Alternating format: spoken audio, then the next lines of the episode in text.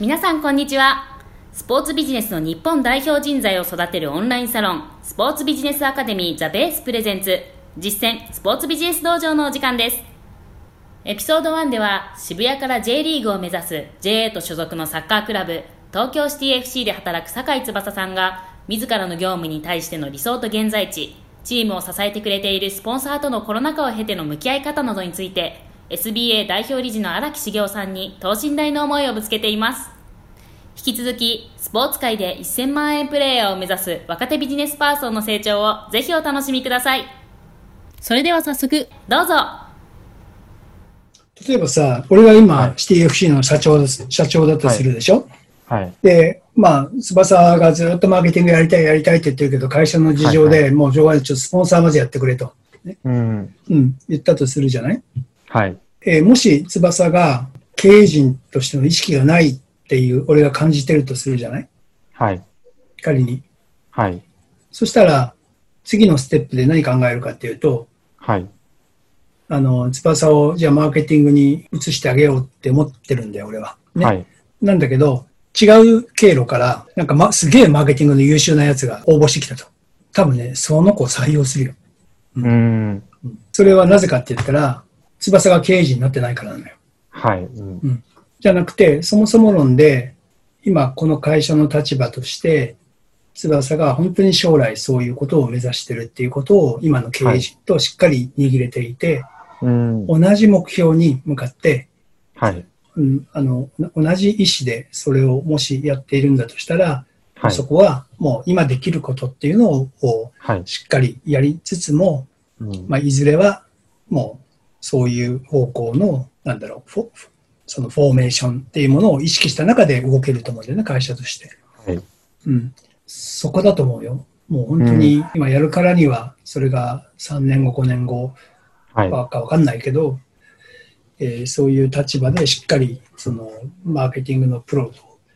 えースポンサーセールスのプロあるいははいそのどっちかは自分が担うのかもしれないけど、はい。うん、そういう意識でやるっていうことがはい。大事なんじゃないかなと思うよね。はいでそのスキルがあるないのレベルの問題じゃなくてはい。やっぱり、ね、会社を経営する以上は自分のやりたいことだったりさっき、ね、言った、はいその情熱だったり夢だったりっていうものそこについてくる人の塊が一番力が出るってはいいうことを言ったと思うんだけど、はい。うん、なぜなら世の中の会社のマーケティング部長がスキルが全部同じかって言ったらバラバラなわけだよね。う。うんん、なので必ずしもそのススキルが強いからその人が入れるっていうことじゃもちろんないしそれよりももっと大事なことってあるよねっていうところに人は仲間はついてくるしその中の思った人の仲間が、ね、そういう優秀たまたま優秀なセールスマンだったりたまたま優秀なマーケッターだったりしたら、はい。もう言うことないしまた逆にそういう人を集めるだけの熱量を今から、うん。うん発信していかないとはい。ダメだよねっては思ういかな。うんすごく自分の中ですっきりをしたので、うん自分が、じゃあ3年後、こうんの、まあじゃあ今、じゃあコアメンバーでいる5人がどういう立場でいたいのかみたいなう、んうんそういう話をうん確かにしたことないなと思いました、今。うんうんうんそういう話をしないで、ねはい今こんな大事な時にそんなことで悩んでたらもったいないよね。うんうん。なんでそれこそそれがもしかしたらあるべき姿というかやりたいことでだけうどんそれがさすごく見えてたらよはい。であるこういう形でうまくいったら3年後にはこうなるよねってことがやりたいことで、はい。やりたいことがすごく明確で、なおかつそこのステップに行けばできるっていう状態が見えていれば、うん。あのやるべきことってはい。あの、いわゆるネガティブなやるべきことじゃなくて、はい。ポジティブなやることに対するステップっていう位置づけに変わるじゃないうん。そうですね。うんそれってすごく素敵なことだよね。うん、ちょっと今もう、その通りだなとしか、今のもはや思わないというか、その話をする場所っていうのを、うんあの、ちょっとまあちょうど合宿しようみたいな話もしてたのうで、んうんあのそこで話をできたらなと思います。うんうんあの本当に今の多分翼の感じからしたら社長になりたいでしょ将来多 分何年後かは別にしてはい。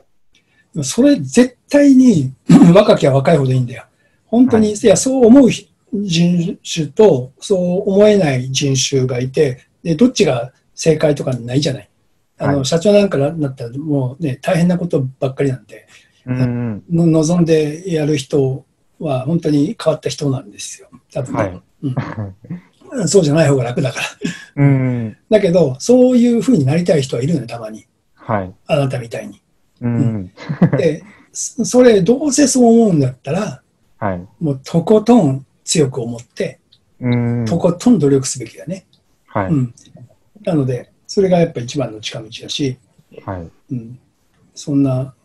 人の上に立つなんてそんな簡単なことじゃないからはい。あの人の上に立つってことはその語弊があるとちょっと良くないんだけど人を、はいに対しての気遣いみたいなものがものすごい大事なんだけどはい。だけど気を使っ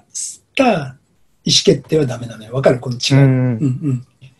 なんか、まあ、人として、例えば、かんちゃんと感謝をするとか、うんうんあ、いう、何か伝えるタイミングを考えるとか、っていうのうんはそうちゃんとやるべきだけど、もちろん、もちろん。うんはい自分の意思決定に対して、人の、人に気を使って判断すると、ろくなことないよっていうところの違い。だけど、誰よりも人のことは見ないといけないし、はい。誰誰よりも人のこと考えなきゃいけないし、う。うんん誰よりも人のことを気気を、ね、気遣い、目配りも含めて、んそういう意識をするっていうことは、人一倍大事だけど、はい。うん、意思決定に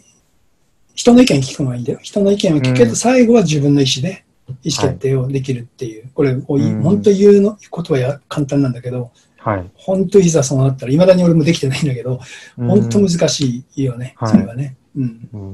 うんでもそれはやっぱやらないと結局うまくいかなかった時にもう後悔しか残らないので、う本ん。当はあそこでああやっときゃよかったなみたいな、まあはいその連続だけどねうんうんう。ん